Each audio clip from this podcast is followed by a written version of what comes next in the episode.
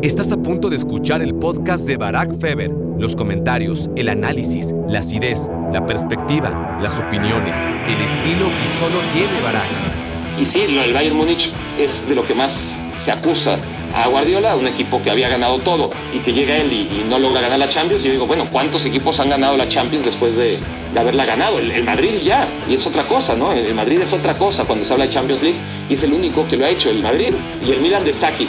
En general, tenemos que coincidir en que eran planteles muy similares y el detalle es cómo evolucionó uno con Guardiola y cómo no evolucionó el otro con Mourinho y después con Solskjaer y después con Eric Ten Hag y a la mitad de ellos pues con Ralf Ragnick y ya está.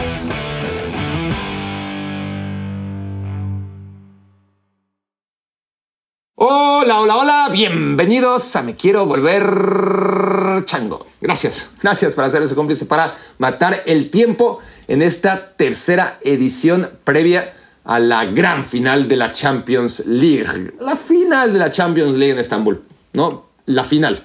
Ya veremos si es gran final. Eso estamos muy cerca de averiguarlo. Por ahora es la final. Eso no hay ninguna duda. Como no hay duda que les dije que aquí iba a grabarles cuatro episodios previos a este partido y que ya estoy en el tercero. Soy un hombre de palabra, o por lo menos por ahora de tres cuartos de palabra, que ya es bastante más de lo que muchos esperaban. Y, y les dije que bajo cualquier contexto, circunstancia y sin excusas, aquí iba a estar y aquí estoy, para beneplácito de algunos de ustedes, para tranquilidad moral mía y para ignorancia absoluta del resto del mundo, que, a la que evidentemente esto le tiene sin cuidado. Pero bueno, para los que sí, aquí estoy ignoren todo lo demás. Este, si estoy un poquitito tarde, si tengo la cara un poquito desvelada, si me veo un poquito cansado, si me oigo con la voz aguardentosa, lo importante es que estoy aquí dispuesto a hacer válido este tercer, que además, que además no tiene ningún mérito. Aquí estoy pintándome yo como el héroe que está grabando cuatro episodios en una sola semana. Bueno, cuatro. Llevo tres apenas. Y ya estamos en viernes. O sea, lo que debería ser normal para mí es una hazaña, ¿no? Pero además fue porque así me comprometí y si me comprometí a ello, no es porque sea especial esta semana, que sí lo es, sino porque llevaba todas las semanas anteriores, que realmente eran además las más importantes, las de definición, grabando dos podcasts en todo un mes, dos episodios de podcast en solamente un mes. Entonces, para equilibrar, es la razón por la que, si se lo preguntaban, ¿por qué estoy haciendo esto? Pero bueno, vamos al tema y, vamos antes que a los papelitos, que ya solo quedan tres. ya ni se escuchan. Vamos a lo que dejé colgando en el episodio de ayer que yo les decía, Manchester City y Manchester United son equipos que tenían un plantel muy similar en cuanto a potencial en 2016. ¿Por qué meto al Manchester United? Bueno, porque estaba hablando de la final de la FA Cup, porque hablamos del tema de José Mourinho, y José Mourinho llega al United en 2016, después de haber tenido un regreso muy agridulce en el Chelsea, porque vuelve desde el Real Madrid, sale campeón y el segundo año es un desastre, mientras que el Manchester City incorpora a Pep Guardiola, fue el primer año post Leicester City campeón con Claudio Ranieri. Curiosamente, todo el mundo hablaba, porque todavía estaba muy fresco, ¿no? Estamos hablando de 2016 y esos Barça-Real Madrid épicos se habían dado entre 2010 y 2012, ¿no? Esas fueron las temporadas parecía mucho más, ¿no? Pero cuando coincidieron realmente Guardiola en el Barça y Mourinho en el Real Madrid, fueron 2010-2011, que fue para Guardiola, 2011-2012, que fue para Mourinho. Y había muchas ganas de, verlos otra vez, porque apenas habían pasado cuatro años, ¿no? Y bueno, no fue lo mismo, claramente. Tan es así que al proyecto Guardiola le costó arrancar. De estos siete años, el único que podemos clasificar de malo fue ese, el primer año y lo de Mourinho en el Manchester United pues fue de regular a malo, ¿no? Según la opinión de cada uno. Tan es así que, que el campeón no es ante todos los pronósticos eran o City o United, ¿no? Va a ser una liga de dos y resulta que el Chelsea de, Antonio Conte, que venía, insisto, ¿no? El, el, Chelsea venía como siempre con unos altibajos increíbles y venía de una temporada desastrosa con José Mourinho, que no la acabó la 2015-2016, y en la 16-17 llega Antonio Conte y, y, hace maravillas, hace maravillas con Víctor Moses, ¿no? ¿Se acuerdan? Con su línea de tres centrales y al final ni, ni Mourinho ni Guardiola. Pero bueno, ¿qué se encuentra Guardiola y qué se encuentra Mourinho? No lo tenía tan claro ayer porque no, no fue un tema que preparé, porque había salido el papelito en el que me tocaba hablar de Mourinho y su berrinche en la Europa League. Pero dentro de estas reflexiones yo les apuntaba, de lo que sí estoy seguro, sin tener los números a la mano ni, ni, ni los nombres tan frescos, el plantel que se encuentra Guardiola en el, United, en el City y el que se encuentra Mourinho en el United son muy similares, pero al próximo episodio, que es este, se los voy a comprobar. Y aquí está, miren, para empezar, vamos a ver lo que incorporaron, ¿ok? Hice varias tablitas, lo que incorporaron uno y otro, Mourinho para el Manchester United y Guardiola para el City. ¿Y por qué es esto? Bueno, además del contexto de que jugaron una final de Europa League y de que José Mourinho se puso otra vez de moda tras sus aparentes éxitos en la Roma y que de Pep siempre se habla y siempre se tiende o a endiosar lo que hace o por otro lado yo creo que para equilibrar ¿no? Eh, lo que mucha gente entiende que es sobreadulación a Pep Guardiola pues lo que hace es sobrecriticarlo ¿no? porque si nada más lo critica entonces la sobreadulación y la crítica normal pues queda en adulación entonces para que realmente quede equilibrada tiene que ser una crítica feroz en contra de Guardiola y acusarle que todos sus éxitos y todos sus méritos tienen que ver con el dinero que invierten sus clubes. Entonces, sin ahondar mucho en su paso por el Barcelona, que fue básicamente aprovechar una cantera increíble que no había sido del todo aprovechada o del nada aprovechada en los años anteriores, sin ahondar en el tema del Bayern Múnich, que es el que más se le critica, y digo no ahondar porque eso ya lo hice hace unos cuantos capítulos, antes de, esta racha de, de cuatro o de tres episodios seguidos que lleva esta semana. El anterior, de la semana anterior, fue dedicado a Guardiola y, y sí, el Bayern Múnich es de lo que más se acusa a Guardiola, un equipo que había ganado todo y que llega él y, y, no logra ganar la Champions. Y yo digo, bueno, ¿cuántos equipos han ganado la Champions después de, de haberla ganado? El, Madrid y ya. Y es otra cosa, ¿no? El, Madrid es otra cosa cuando se habla de Champions League y es el único que lo ha hecho, el Madrid y el Milan de Saki. Y para el Milan de Saki hay que irnos 35 años en la historia. Pero la Guardiola que haga algo que no pasa nunca, pues sí, sería acorde a, a, lo que se puede esperar del que todo el mundo decimos, o la mayoría o muchos decimos, que es el mejor de todos, ¿no? Pero bueno, en la, en la Champions League no lo ha podido hacer, ganar dos títulos seguidos no lo ha hecho, en el Barcelona estuvo cerca, pero los ganó en 2009 y en 2011, en 2010 José Mourinho se puso en su camino y en 2012 fue el Chelsea, ¿no? Un Chelsea que de manera increíble acabó ganándole al Barcelona, el, el, gran Chelsea de Roberto Di Matteo. Bueno, en fin, lo del Bayern Múnich no voy a ahondar mucho ahora mismo, pero sí es un equipo que realmente jugaba muy bien dentro de un contexto de Bundesliga donde el Bayern siempre ha arrasado, pero esos años arrasó mucho más. Luego se metió a semifinales de Champions League, son tres historias distintas como perdió ante el Real Madrid y perdió feo, perdió ante el Atlético de Madrid, jugando muy bien el Bayern Múnich y de esos partidos que increíblemente pierde la eliminatoria contra un Atlético de Simeone que tuvo mucha fortuna. Y bueno, contra un Barcelona que volaba, ¿no? El, el Barcelona que acabó ganando el triplete, el Barcelona de Luis Enrique, pues sí, también acaba pasándole por encima al Bayern de Guardiola. Pero bueno, vamos al punto, ahora sí, ¿les parece? Vamos al punto que es, les decía, comparar los planteles del City y del United sobre todo porque además de todo este contexto que le estoy dando de Mourinho contra Guardiola y de lo que se critica al City, ¿por qué agarró al United? Pues porque es el único equipo que ha gastado más que el City. El City no es el que más ha gastado. Si tomamos en cuenta solamente gastos desde 2016, y esto es 2016 porque es el año en el que llega Guardiola al City, y comparamos a todos los equipos del mundo, pues hay muchos equipos que han gastado una enorme cantidad de dinero. El Real Madrid, el Barcelona, la Juventus, el Chelsea, el United, el Arsenal, el City, ¿no? El Liverpool también. La diferencia es lo que han vendido, sobre todo el Liverpool o el Real Madrid, que sus inversiones en estos años han sido menores, tomando en cuenta que han reforzado su plantel, pero reinvirtiendo el dinero ingresado por lo que ya tenían. En el caso del City y del United, olvídense. Todavía el Chelsea, antes de que llegara Todd Bowley, con la administración de Marina Granovskaya y de Peter Chech, de mi hermano Peter Chech, vendían, es decir, compraban mucho y a lo bestia y muchas veces mal y sobre todo caro, pero vendían y vendían bien. Chelsea dejó de hacerlo, pero en este balance del 16 al 23 todavía tiene ese colchón en el balance de compras menos ventas y ahí los dos equipos que realmente han echado la casa por la ventana son el Manchester City y el Manchester United, porque gastando tanto como los otros, o un poquito más, además han vendido muy, muy poco. Tanto que en el balance final el City ha invertido un poquito menos que el Manchester United en su plantel. Y ya mirarán ustedes los resultados de uno y de otro, porque están ahí a la vista, ¿no? Desde 2016 a 2023, lo que ha ganado el City, y vámonos más rápido a lo que ha ganado el United desde entonces, que son dos Carabao, la de Ten Hag este año y la de Mourinho, y una Europa League, la de Mourinho.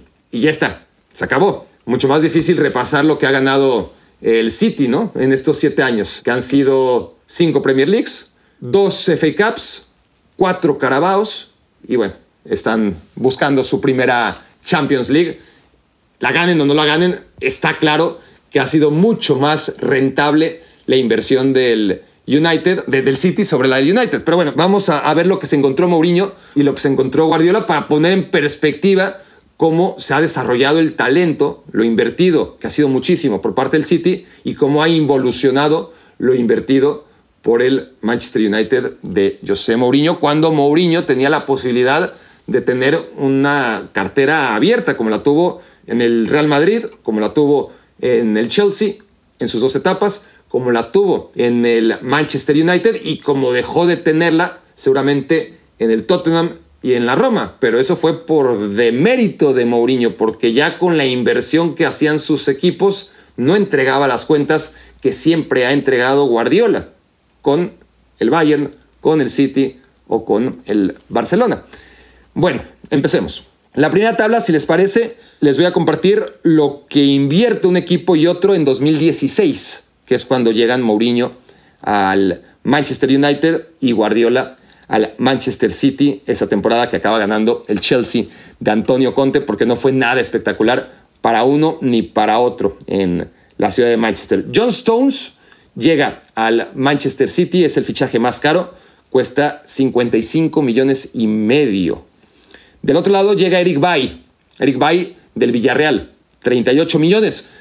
Ahora ves a John Stones y ves a Eric Bay y dices, pues es que Barack, mira, no más la diferencia. Traten traten de transportarse a 2016. John Stones, defensa muy bueno, muy prometedor, un físico admirable, del Everton, muy joven. Eric Bay, lo mismo en el Villarreal. Había salido del español, en el Villarreal llevaba muy, muy poquito, era un futbolista por el que valía la pena apostar, el marfileño, o al menos eso creyó el Manchester United, y muchos pensábamos que era una buena idea, y costó 38 millones. Costó 17 millones menos, pero honestamente, todos veíamos en Stones un sobreprecio. La verdad es que estaban en el mismo nivel. Eric Bay y John Stones no había gran diferencia. Leroy Sané llega al Manchester City por 52 millones. Paul Pogba llega al Manchester United por 105 millones.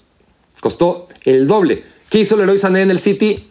Muy poco, muy muy poco y acaba yéndose vendido al Bayern. ¿Qué hizo Paul Pogba? costando el doble que Leroy Sané, pues menos, ¿no? Menos, menos aún. Luego está Gabriel Jesús, llega al City por 32 millones. Zlatan Ibrahimovic llega al United a costo cero, llega libre. Pero ahí hay que amortizar todavía el sobreprecio ¿no? que pagó por Pogba, que fue lo doble que lo que pagó Guardiola por Leroy Sané. Entonces, aún gastándose 32 millones en Gabriel Jesús contra los cero que se gastó el United en Zlatan, ahí está una ventaja todavía para una inversión mayor que había tenido el United. Y después está este tema. Ilkay Gundogan llega por 27 millones procedente del Dortmund y Henrik Mkhitaryan llega por 42 millones. Esta comparación es perfecta porque son dos jugadores de un nivel y de un contexto muy similar. En 2016-2017 nadie podía decir es que Ilkay Gundogan es mucho mejor que Henrik Magitarian. Nadie. Eran dos muy buenos jugadores. El City paga por Gundogan 27 millones y ese mismo año el Manchester United paga 42 por Magitarian. Y luego está lo de Claudio Bravo, que costó 18 millones para la portería del Manchester City porque Guardiola no quería ver a, Joe Hart y se trajo a Claudio Bravo en ese primer año. Y ya está, fue una inversión similar. Cierto es que gastó 216 el City al final entre todos estos jugadores porque hay que agregar a, Nolito, ahí está. Hay que meter a Nolito, que no funcionó, jugador del, del Barça B, que estaba teniendo buenas temporadas en el Celta y en equipos menores en España. Apuesta Guardiola por él y, fue una apuesta mala, pero hay que agregarla ¿no? al, al presupuesto y a lo que se gastó el City, que fueron 30 millones más esa temporada del City sobre el United. Pero ahí hay que pensar que Slatan llegó a precio cero, pero cobrando, cobrando muchísimo. Y además que esa temporada vende más el City que, que el United. Entonces, básicamente fue la misma inversión. Créanme que, que aunque aquí son 30 millones más los del City sobre los del United, si tú das en cuenta lo que vendió el City más lo que vendió el United y el sueldo de Zlatan, aún llegando a, a, precio cero, que evidentemente iba a cobrar mucho más que Gabriel Jesús, porque ahí lo que estoy comparando es posición por posición, pues ahí se equilibra y podemos llegar a la conclusión en la que creo que todos coincidiremos que se reforzaron más o menos igual, que el nivel de esos jugadores en 2016 era similar y que por lo tanto City y United invirtieron más o menos lo mismo. ¿Qué plantel se encuentra Guardiola y qué plantel se encuentra Mourinho ya con estos fichajes? Y aquí está lo más interesante de todos, si me han aguantado hasta ahora, para que realmente descubramos cómo ha evolucionado el City de 2016 a 2023 y cómo ha evolucionado, si cabe el término, el United en ese mismo periodo. Porteros. De un lado estaba Claudio Bravo, recién llegado del Barcelona, el chileno, buen portero, aunque no sabíamos que le iba a ir fatal en el City y del otro David De Gea. Extraordinario portero, por en ese momento. Era el futbolista que ganaba todos los premios a mejor jugador del Manchester United porque realmente estaba en un momento de forma y llevaba años extraordinarios y, los continuó, ¿eh? Los continuó. Esa versión de De Gea realmente era muy, muy buena previa a los últimos tres años en donde ha sido inconsistente y de inconsistente a inseguro. Pero esa versión de De Gea contra esa versión de Claudio Bravo les concedo el empate. Yo creo que De Gea era un portero más cotizado que, Claudio Bravo en ese momento. Luego, laterales derechos. De un lado estaba Zabaleta, el eterno en el Manchester City, nada del otro mundo. Y del otro Darmian, que también se lo trajeron del, del Torino. Y ahora mira, Darmian es un futbolista que tiene mucha continuidad en el Inter, en un finalista de la Champions League. Pero en ese momento, pues ni Zabaleta le servía a Guardiola, ni Darmian le servía a Mourinho. Defensas, ya dije, Stones de un lado, Eric Bailly del otro. Los que ya estaban, Otamendi en el City y Marco Rojo en el United. Y sí, siete años después, pues Otamendi, campeón del mundo y uno de los futbolistas más representativos de la última Copa del Mundo, de la final en contra de, Francia, aunque cometió algún error, ¿no? Pero bueno, este, uno de los hombres importantes de, de Argentina en el Mundial, contra un rojo que, que también fue al Mundial. Es que no estamos comparando lo de 2022, estamos comparando algo que pasó a la mitad entre 2014 y 2018. Y Otamendi y Rojo eran defensas que pues duraron lo que duraron en el City y en el United, porque más allá de ser internacionales argentinos y de venir ambos del fútbol portugués, no rindieron ninguno lo que se esperaba. Yo creo que es bastante comparable, ¿no? Eh, no puedo decir es que Otamendi era muy superior a Rojo. No, los dos eran un desastre. Honestamente, a pesar de que Otamendi Tuvo algunos momentos que parecía que brillaba con Guardiola, así de bueno es Guardiola. Este, luego, Company de un lado, Smalling del otro, ahí sí, ahí sí no hay nada que decir. Es el único, les aviso, dentro de este comparativo en donde el City estaba mejor que el United. A pesar de que Smalling se va y, demuestra su valor en la Roma, pues Company, aún en sus, ya en los últimos años de su carrera, mucho mejor defensa. Luego, por izquierda, Kolarov en el City y Daily Blind en el United. Poco que decir al respecto. Eh, a lo mucho, tenemos que decir que, eran jugadores similares y que ni uno le servía a Guardiola ni el otro le servía a Mourinho. Lo mismo podemos decir de Jesús Navas de un lado y de Luke Shaw del otro. Aquí son jugadores que, claro, Jesús Navas por derecha, Luke Shaw por izquierda, pero jugadores que no entraban porque no, no, no, a pesar de su calidad, está bien, no te tienen que gustar todos los jugadores. Eh, no funcionó Jesús Navas, además con, con Guardiola, y Luke Shaw Mourinho odiaba a Luke Shaw y bueno, con los años Luke Shaw mejoró mucho y, Jesús Navas regresó al Sevilla y se convirtió en, en un referente, pero ninguno servía. Son bastante comparables.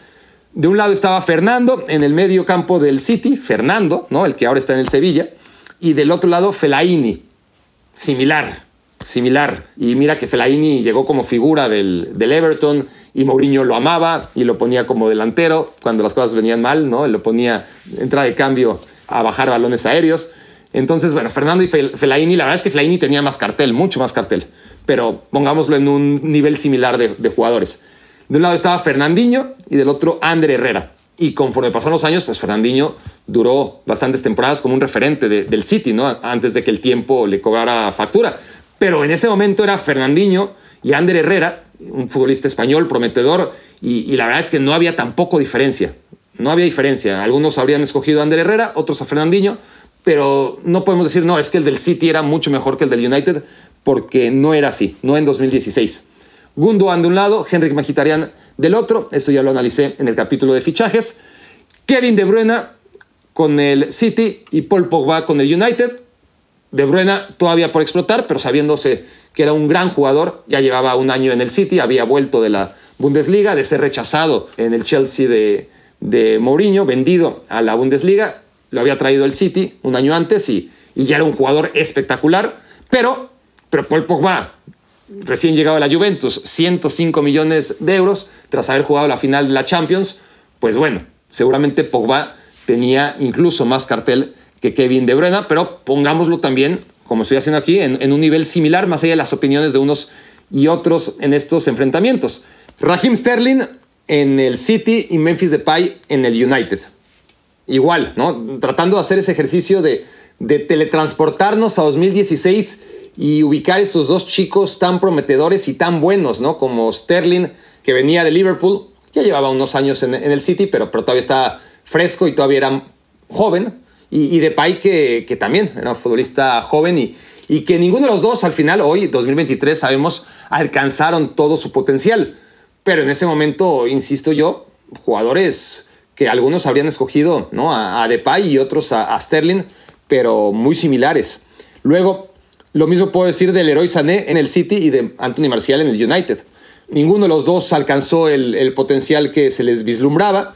Leroy Sané acaba en el Bayern. Marcial, pues, si sigue en el United no es porque haya sido un consentido de la afición necesariamente. Ha tenido sus altas y sus bajas, como también Leroy Sané, pero no han sido consistentes. Eh, Marcial se fue un ratito al Sevilla, ni siquiera ahí pudo meter gol y lo devolvieron. David Silva en el City y Juan Mata en el United. Esta es buena porque, claro, con el libro de historia en la mano, podemos concluir dos grandes jugadores. David Silva superior, sí, superior con el libro de historia en la mano. En 2016 eran dos futbolistas similares en proyección y en experiencia. Dos jugadores de selección española, no necesariamente titulares en un mediocampo histórico, ¿no? Eh, donde ya me dirán ustedes si tenían espacio para jugar junto a Busquets, Xavi Alonso, Andrés Iniesta y Xavi. Pero bueno, entre ellos y Cés Fábregas complementaban un, un mediocampo increíble ¿no? en la selección española. Juan Mata seguramente de condiciones distintas respecto a, Silva, ¿no? Pero a un Juan Mata como segundo delantero y, Silva más como enganche, pues son futbolistas que puedes comparar tanto por su rol en el equipo como por el nivel que atesoraban por el palmarés que tenían en ese momento y por todo lo que tenga que ver de 2016 para atrás. Si hablamos de 2016 para adelante, ahí es cuando el chino Silva demostró ser mucho más que Juan Mata. A pesar que Juan Mata fue un jugador muy querido y que duró mucho tiempo en el Manchester United, son dos jugadores que los dos surgidos además del Valencia, que al final uno acabó mejor que el otro, pero por los mismos argumentos, ¿no? Eh, que podemos extrapolar a, prácticamente todas las comparaciones. Son 5, 7, 9, 11, 13, 17 jugadores a los que agarré de ambos planteles, ¿no? Los, los 17 futbolistas que más jugaron para, para entender qué tenía la mano un entrenador y qué tenía la mano otro. Ya vamos a acabar. Faltan tres nada más. Gabriel Jesús con el Manchester City, recién llegado, y Marcus Rashford con el Manchester United también, hoy mismo Si pones a escoger a, la gente, ¿no? ¿Ustedes a quién prefieren? ¿A Rashford o, a Gabriel Jesús? Pues muchos irán con Rashford, otros tantos con Gabriel Jesús. Yo creo que estará dividido. Me parece a mí que todavía más gente será con Rashford. Y en ese momento, en 2016, pues lo mismo, ¿no? Eran dos jugadores por descubrir que ya apuntaban cosas muy, muy buenas ambos, pero que, que eran jugadores similares en cuanto a proyección. Kun Agüero era la figura, el gran centro delantero del Manchester City. ¿Quién era en el Manchester United? Wayne Rooney. Lo mismo que acabo de decir, pero ahora ya llevándolo al, gran centro delantero, ¿no? Al, al goleador del equipo, al, héroe de un equipo y de otro. Kun Agüero contra Wayne Rooney. Cuestión de gustos. Eh. Mucha gente puede decir, no, es que Agüero era mejor. Está bien. Nadie puede decir era infinitamente mejor. Nadie puede decir es que son dos delanteros de clase distinta, ¿no? Los dos son de clase mundial, son dos delanteros históricos, dos delanteros buenísimos, uno historia viva del Manchester City, el otro lo mismo para el Manchester United y vuelvo a lo mismo. Algunos preferirán al Kun, otros preferirán a Rooney, pero no hay una gran diferencia en lo que se refiere a la calidad y al potencial del futbolista. No lo hay hoy, que ambos están retirados, y no lo había tampoco en 2016. Y finalmente, el futbolista número 16 para ambos era Wilfred Bonney. ¿Se acuerdan del marfileño, del ex del Swansea, el tercer delantero del Manchester City en ese momento? Y Ibrahimovic en el Manchester United.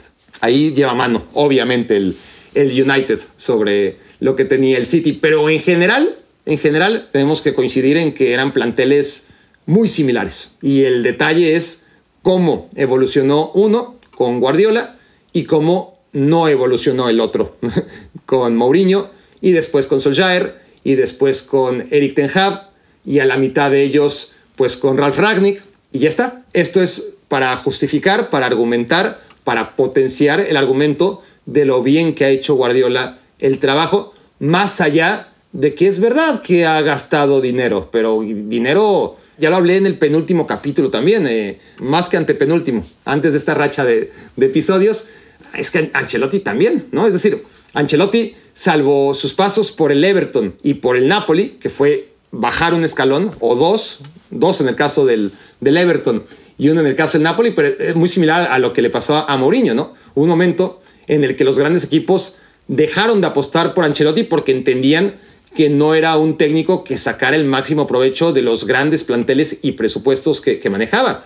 Y así como Mourinho tuvo que buscarse la vida en el Tottenham, un escalón abajo de, de lo que solía hacer, y luego dos escalones abajo yéndose a la Roma, porque tampoco funcionó en el Tottenham, lo mismo podemos decir de Ancelotti. Ancelotti cuando llega al Napoli y no funciona, después le queda el Everton y ya después lo repesca el Real Madrid, como probablemente a José Mourinho ahora lo repesque cualquier gigante, ¿no? No digo que no se lo ha ganado, se ha vendido muy bien para ello. Pero aquí está el tema con Ancelotti también, que también ha dirigido a grandes planteles. Su Milan era extraordinario, ¿no? Eh, ¿Quién puede dudar de ello? El Paris Saint-Germain, el Chelsea, por supuesto que el Real Madrid tiene mérito, ¿no? en ganar lo que ganó, pero también hay que ver los planteles que tuvo. Bayern Múnich, para comparar lo que hizo Guardiola y cómo se demerita lo que hizo Guardiola en el Bayern, compárenlo con lo de Ancelotti, que ahí sí fue muy pobre lo que hizo Ancelotti en el Bayern Múnich después de Pep Guardiola. Entonces, es un tema de sí, de que no es el único técnico con planteles millonarios. Simplemente es el único técnico que siempre tiene éxitos con planteles millonarios. Nunca fracasa. Fracasa muchas veces en la Champions League y, vamos a ver si esta no es una más, pero sus proyectos año con año, salvo ese primer año que fue decepcionante en el Manchester City, pero que ahora lo vemos en retrospectiva y entendemos que, que simplemente era una etapa de reconstrucción, lo demás ha sido entregar excelentes cuentas, más allá que en la Champions haya o no haya deuda, eso está en, en cada uno, pero, pero lo que ha distinguido a Guardiola durante todos estos años que lleva dirigiendo es que sus equipos siempre son los mejores. Son los que más invierten, sí, son de los que más gastan, sí, pero no es el único, para nada. O sea, todos los técnicos de superélite tienen plantillones, tienen muchísima inversión y siempre, porque es natural, tienen una o dos temporadas, uno o dos equipos en donde las cosas no salen. A Guardiola siempre le salen y este ejemplo de administración creo que da cuenta de ello. Luego, me faltó nada más está bien, el segundo año. Estos son los planteles que se encontraron, Guardiola y, Mourinho, cómo lo reforzaron. Y, y, al segundo año, porque Mourinho todavía estuvo un segundo año en el United antes de ser despedido, contra Guardiola en 2017.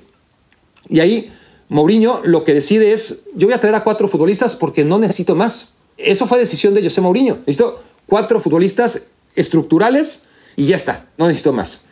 Y, trajo a Lindelof como defensa central.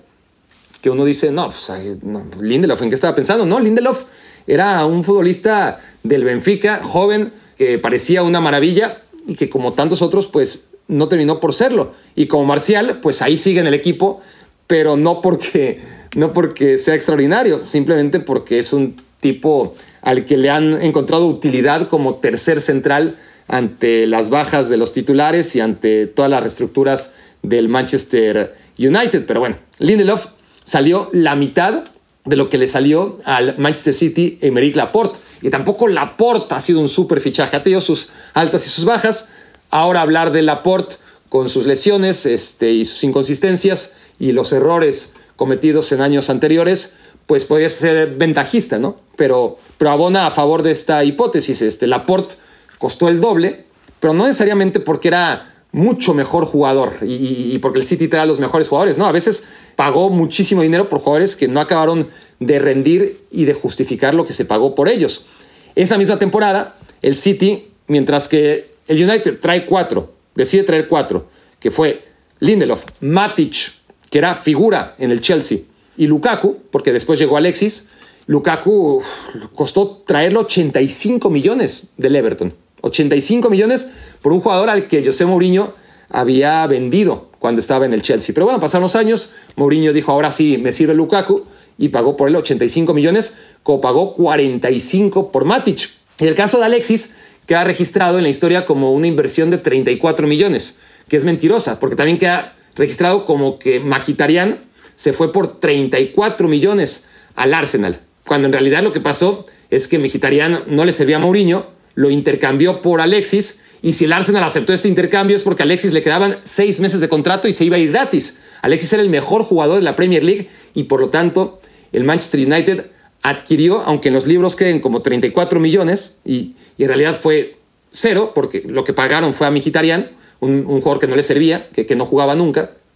La inversión del United fue convertir a Alexis Sánchez no en el mejor pagado del United, no en el mejor pagado de la Premier League, en el mejor pagado del mundo. En 2017, cuando llega al Manchester United, Alexis Sánchez es el jugador mejor pagado del mundo, más que Messi, más que Cristiano Ronaldo, más que Tevez que fue a robar a lo grande a China, más que cualquiera. Entonces, eso es para poner en contexto que sí, que, no solamente son las inversiones, meramente la transacción compra-venta, sino lo que le pagabas a, Zlatan por traerlo gratis y sobre todo lo que le pagaste a, Alexis Sánchez, algo similar a lo que hoy hace el, el City por Holland, porque Holland aparece como una inversión moderada de 50, 60 millones, pero cuando se revise esto en 10 años, habrá que aclarar, no, lo que pasa es que Holland llegó con un contrato que ya se le iba a vencer en el Dortmund y con una cláusula en la que ya de antemano sabía el Dortmund que cuando trajo a semejante futbolista del Salzburgo a un precio tan moderado como 20 millones, era porque no iba a sacar tajada de él, no iba a sacar una gran tajada de él y porque en, el en la cláusula de contrato ya estaba que no lo iba a poder vender por más de 60 millones. y por eso se fue por una cifra tan modesta al Manchester City. Pero bueno, esto es para contextualizar que los números hay que tomarlos como referencia, pero que también hay que entender qué había alrededor de ellos. Bueno, mientras el United se gasta lo anterior en estos cuatro jugadores, el City trae laterales y defensas. Eh, mientras Lukaku costó 85 millones, la única apuesta ofensiva del City fue Bernardo Silva por 50 millones. Y ya el tiempo pues queda claro, ¿no? Eh, lo que ha rendido Bernardo Silva por 50 millones contra lo que rentabilizó Lukaku, esos 85 millones invertidos por él. Pero por lo demás, pues tenemos futbolistas, ya les dije, Laporte, que fue carísimo, 65 millones. Luego Benjamin Mendy, 57 y medio, que cuando jugó no lo hizo bien y después, bueno, fuera de la cancha se le acusó de cosas muy, muy graves y ahora prácticamente podemos hablar de un jugador en el retiro a pesar de su juventud. No hubo suerte ahí. Y después Kai Walker. Kai Walker, que sí, que costó 53 millones y que fue junto a Ederson, que claro, a Guardiola, que se gastó 30 millones en Claudio Bravo. No le convenció el chileno, no cuajó, este, fue una mala decisión, se vino abajo el chileno, nadie lo iba a pensar y había que traer a otro portero, mientras que el United no lo necesitaba porque estaba en ese momento bien protegido por David Egea. Entonces trae a Ederson y trae a Danilo además. Entonces, claro, ahí está el truco, que el City, cuando trae a muchos futbolistas, pues esto es selección natural, ¿no? Mientras más traigas, más probabilidades tienes de que algunos cuajen, otros no lo van a hacer. El United, al apostar por cuatro, pues como ninguno de los cuatro cuaja, pues al final es un desastre. El City, pues de los seis que trae en esa temporada 2017, Mendy y, Eder, y Danilo son, son historia. Bueno, al final Danilo sirvió porque fue moneda de cambio para traerse a, Cancelo, ¿no? Pero ni Danilo ni Mendy pudieron ser importantes para el City, como no lo es ahora mismo Emerick Laporte y mucho menos por lo que costó, pero sí lo son Bernardo Silva, Ederson y Kyle Walker. Entonces son la mitad de los futbolistas que, llegaron en ese 2017, ahora son trascendentales en el equipo de Gala que ha llegado a la final de la Champions League y que está por ganar el triplete. Es obvio, ¿no? Mientras más futbolistas traes, y esa es la ventaja que tiene el City, más probabilidades tendrás de que, aunque a algunos les vaya mal, pues este, no tienes tus huevos en distintas canastas, a diferencia del United, que tuvo otra política totalmente distinta y ahí están los resultados de uno y de otro. Un Manchester City que hoy está donde está y un Manchester United que está muy muy lejos, ¿no? Este, estaba viendo aquí algo más de, los números para tratar de cuadrarlos, pero sí, a, final de cuentas son muy similares. Gastó más esa temporada el City en futbolistas que, que no necesariamente se convirtieron en leyenda del club, ¿no? Pero había que invertir sobre todo en la defensa, así lo identificó, y el Manchester City está ahora mismo en una final de la Champions League para tratar de ganar el triplete, mientras que el Manchester United necesitará otra vez invertir y bastante para poder tratar ahora sí de competir con el equipo de Guardiola. Lo voy a dejar hasta aquí por motivos personales, me tengo que ir ya. Los papelitos, pues ya habrá tiempo para sacarlos. Este, y quedará un último capítulo de previa. Ahora sí, no sé cuándo, porque ya se viene encima la final de la Champions, pero bueno, hoy mismo en la noche me imagino la previa del Manchester City contra el Inter de Milán. Esto fue Me Quiero Volver Chango. Muchas gracias por haberme hecho su cómplice para matar el tiempo. Escuchaste el podcast de Barack Feber. Toda la información de los deportes con un toque de Barack.